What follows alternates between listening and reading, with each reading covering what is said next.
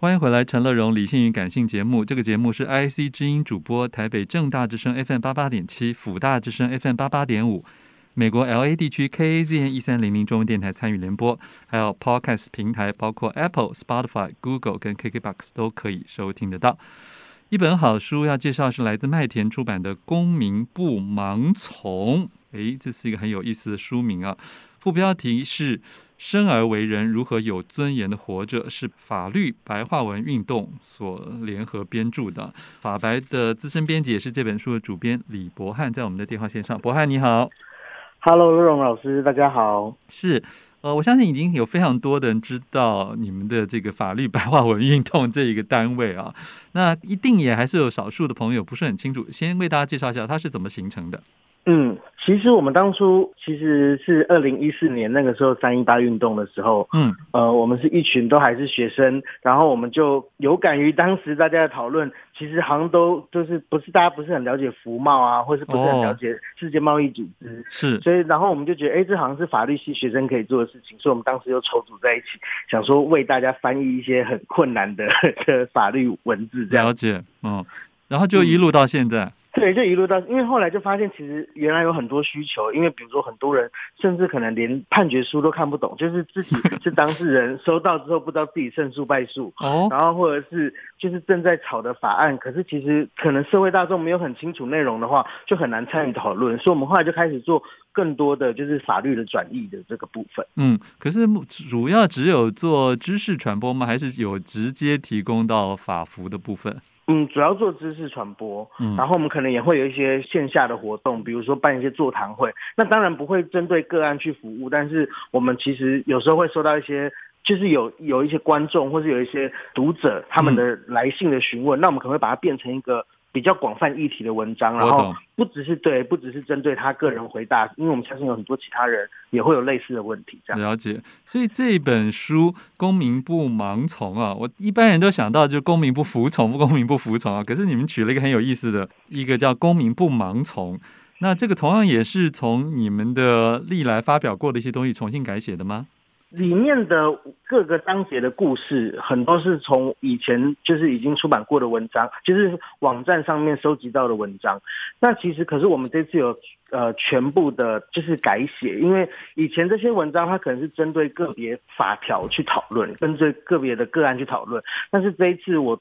希望可以重新用人权的视角去去谈这些事情，就是如果这个这个问题在人权的角度来说，会怎么样被呈现？那因为那就像这样，刚刚才乐融老师说，就是大家可能比较常听到的是公民不服从，嗯，那可是公民不服从这个概念比较像是说，如果今天国家立了一个恶法，那我今天是个被压迫的人民的话，我可能会选择不去遵守那个法律。可是我们觉得那都已经是比较事后的事情了。可是如果从人权的方式出发的话，应该是在一开始法律还没形成的时候，大家就应该要有思辨的机会，嗯，然后就应该要有不盲从的机会，然后就不是相信。说哦，主流社会说的一定是对的，或者是国家告诉我们的一定是需要遵守的，就是在可能前阶段的时候，大家可以就有这个意识。这样是，我想这本书最特别就是它是根据世界人权宣言的三十条规定哦，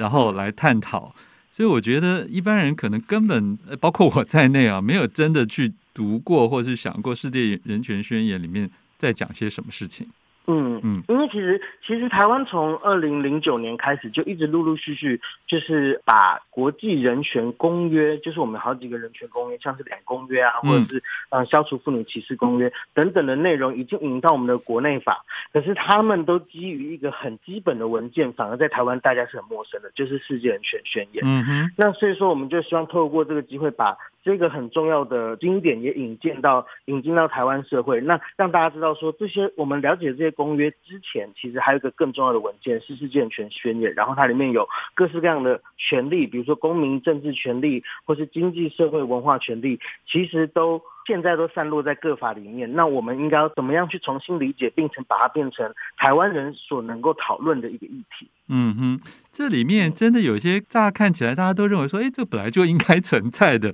可是其实在这个人类历史长河当中，它并不是那么天然就出现的，对吗？对啊，其实其实光是人权这个概念，都是二战结束之后才被创造出来的。嗯、对，我们想象中会有很多好像很理所当然的自由啊、民主啊，对啊，那些权利，或是甚至生存这件事情，哦、或是活得健康这件事情，虽然大家都觉得这是理所当然，可是国家不一定这么认为。哎，说得好，可能对你有很多恣意妄为的权利，就是力量的力。嗯、那我们要怎么样可以用人权这个概念去抑制他？滥用他那个权利，我觉得这个是个很重要的的出发点，这样。嗯哼，这里面有一个词，现在人可能听起来都觉得好好古代哦。可是我想，是不是先请这个伯汉提一下，就是说第四章不要有奴隶制度。我们乍听可能会觉得，现在好像有真有完整的奴隶制度的，并没有那么多。可是第四章却特地谈这件事情。嗯，因为其实当初一九四八年，就是二战结束的时候，其实全世界还不是全部的国家都已经废除奴隶制度，就它有它的历史的脉络。可是放到今天，其实我们也也应该要去面对的是，现在有很多所谓的现代奴役的情况。嗯，就是比如说高工时，然后。对劳工剥削，然后非常低薪，然后甚至不提供呃良好的职场环境，其实这些都慢慢的被认定为是一种现代奴役的状况。嗯、那他有时候甚至是国家明明知道却不愿意去改善，或是甚至不愿意去惩罚企业主，然后纵容这种事情发生，那这就有可能会变成一个人权议题了。了解。然后第十一章在被证明有罪前，我都是清白的。听起来，就算很多人不研究法律，但是从影视节目当中也好像常常觉有听过这句话。可是我看我们整个的网络风潮里面，还是常常有时候新闻一出来，大家就一拥而上，对吗？对，其实无罪推定的确是一个令人很纠结的重要的人权的原则。应该是说，我我觉得对于人们来说，人们一定会有一些共感，然后对于某特定事件会有一些共同感受到痛苦的同理心。那我觉得那个情绪是很理所当然的。可是这个时候，因为人权它要求的其实是国家。跟政府机关，所以我们也许没办法要求所有人都能够完全体会无罪推定的重要性，可是国家至少要遵守并尊重这个原则。Okay. 所以在这个时候，公务员或者是公务体系，甚至是站出来代表国家发言的人们等等那群那群有实权的人，应该要要谨慎一点。这个原则，对对对对对，他们就是被人权约束的那群人。可是事实上，现在很多的公职，他们其实还有党职在身，所以常常有时候也会跑出具有党派性思维的非无罪推定的风向言论，是吗？对，其实这个是一个很危险，甚至也表示，其实台湾离就是完全以人权为主。的一个思想去理解法律，其实还是有一段距离。因为虽然我们都会口口声声谈到这些原则，无罪推定啊，或是罪疑为轻啊等等的，然后但是我们也许在特定事情上面会不自觉的把它操作成一个政治工具，那这其实是个危险的的行为。OK，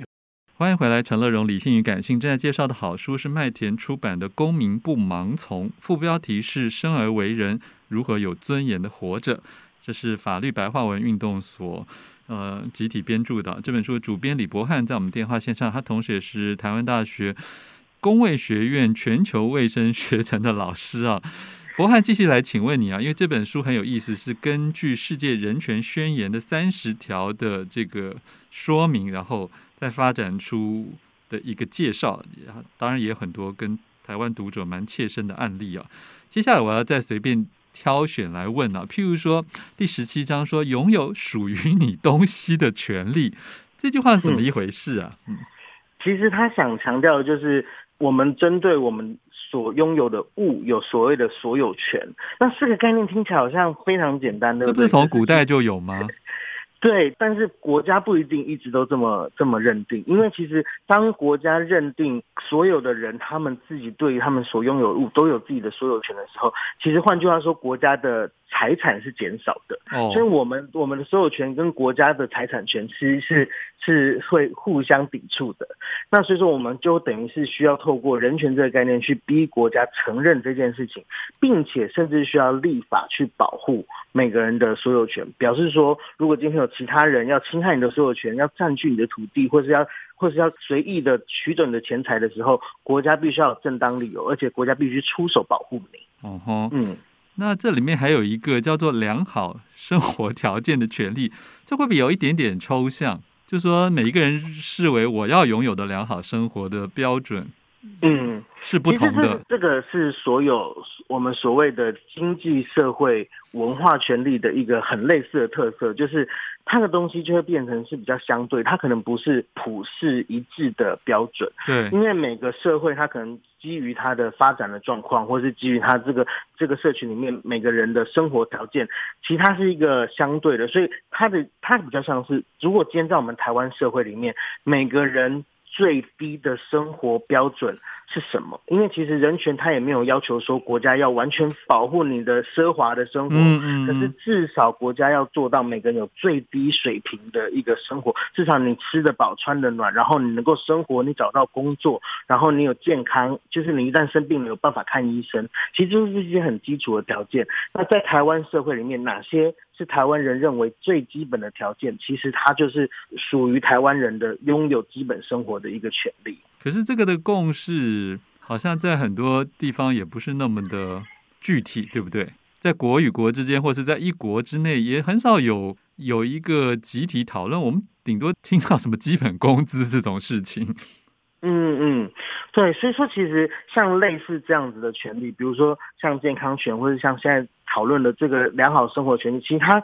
国家就会必须，假如说今天我是一个比较匮乏而且资源比较不足的国家，对，当我发现我没办法保障我的人民的时候，我就有另外一个义务产生，就是我要寻求国际合作，哦，寻求国际的援助。嗯，那其他的国家基于。看待你的人民应该要视为人，所以说，当我知道你有需要帮忙的时候，我如果我有余力，我应该要想办法帮助你。所以第二十八章讲的就是这个嘛，对，生活在一个在乎人权的世界的权利。对对对，所以这也是为什么人权常被会被说，哎，这是太理想啦，怎么可能每个人都视其他人为自己人？其实人权理论也没有要说服大家说一定要把他人视为自己人，嗯、可是前提是当我们知道其他人。陷入水深火热的时候，也许我们就要提供资源。当我们能够过得比较有余裕的时候，因为他相信这个国家不应该是以国界去区分，而是应该以人的社群去视为一个整体。嗯哼，对，所以国国家这个概念其实是建构出来去区分你我的，可是人应该是互相共通的一个概念。可是博翰这里面，我就突然想到这些思思维的系统。会不会跟社会达尔文主义其实是完全有冲突的？对，其实他有点想要对抗的就是社会党，因为其实他当初发展的脉络，我们如果回想到二战结束，其实当时就是因为大家看到当时的纳粹或者当时的军国主义。就甚至不把自己国家的人当人，那他可能就是会认为有一些，就一开始有一些优生学的概念出来，他认为什么样种族人是不好的人，然后残疾人是不好的人，或者是同性恋者是不好的人，然后就开始用一些社会达尔文的方式去排除他们。那其实这刚好是人权想要反抗的，所以说这也是为什么在二战结束之后，大家会想要创造这个概念去对抗这样的社会达尔文物竞天择的概念。嗯哼。第二十九章的那个标题跟别的比较不同啊，它只有两个字，就叫责任呐、啊。所以，嗯嗯嗯、所以这个责任指的在这个人权领域里面是什么意思呢？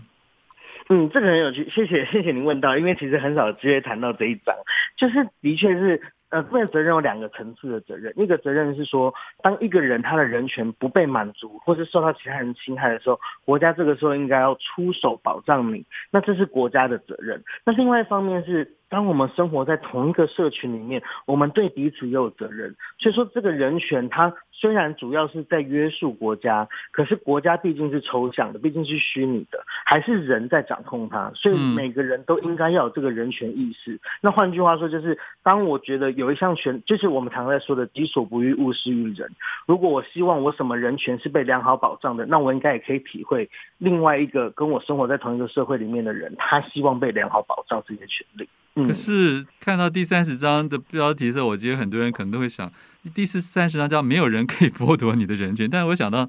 往往就是最应该要保障或提倡的那个机器，它就是最剥夺的。那那怎么办嘞？发生什么？对，其实其实我觉得乐荣老师这个问题问的非常好。我在我的那个书里面有也有一章的那个思辨，也是在讨论这个问题，就是往往呢。最有可能侵害或者是剥夺我们人权的，就是国家。但是我们今天要怎么样说服国家，就是尽他们的义务？嗯嗯。那这个是很困难的，所以。这也是为什么很多实证研究就会说，人权最有可能在民主的国家里面发生。嗯，因为民主国家它至少有一个淘汰的机制，它至少有一个监督的机制。那也许我们可以用这个方式去督促国家，甚至把代表国家的政府换掉。嗯，所以说其实这也是为什么后来民主原则会被拉进来说，这其实是人支持人权很重要的一个概念。嗯哼，所以研究人权或者是提倡人权的工作者，会不会常常觉得很无力，其实是因为其实像我们在我们这本书刚好很有趣，我们后记就有收集，就是有像我们一些就是常常合作的伙伴，就是请他们写下他们的工作日志，像是哦，对我有看到，嗯，对对对，或是做一些性别平等，或是甚至是做移工的权利的，那其实从他们的字里行间都感受到说，嗯、呃，其实。在台湾做人权工作，就有点像是你有常常就是把石头丢到大海里面，你不确定会不会有一些涟漪或是回响。嗯嗯、但是唯一你确信的是，你不丢这颗石头，一定不会有任何的回响。嗯嗯嗯、所以说，我觉得大家的确是抱持这样的心情在做人权倡议。可是我觉得可以观察到的是，从二零一零年开始，其实台湾越来越多相关的活动，甚至影展，然后甚至有展览，然后博物馆，其实都在。不断的就是在进步中，为了提对，在提升人权意识。嗯、那我有感受到，像我自己现在在台大上课，当然台大可能是个特例，但是我有感受到越来越多同学愿意去在学生时代就去参与这些人权倡议的工作，甚至去实习，甚至去当志工。那我觉得这些可能都是。台湾越来越好的一个发展的方向的感觉。OK，好，非常谢谢李博翰老师啊，为我们介绍这本麦田出版的《公民不盲从》，谢谢你，谢谢乐荣老师。嗯，想看更多陈乐荣的文章跟讯息，欢迎上我的官网陈乐荣自选集。拜拜。富广建筑团队邀你一起富学好礼，广纳好邻。谢谢您收听今天的理性与感性节目。美好的生活，如同美好的建筑，必须兼具理性的思考与感性的温度。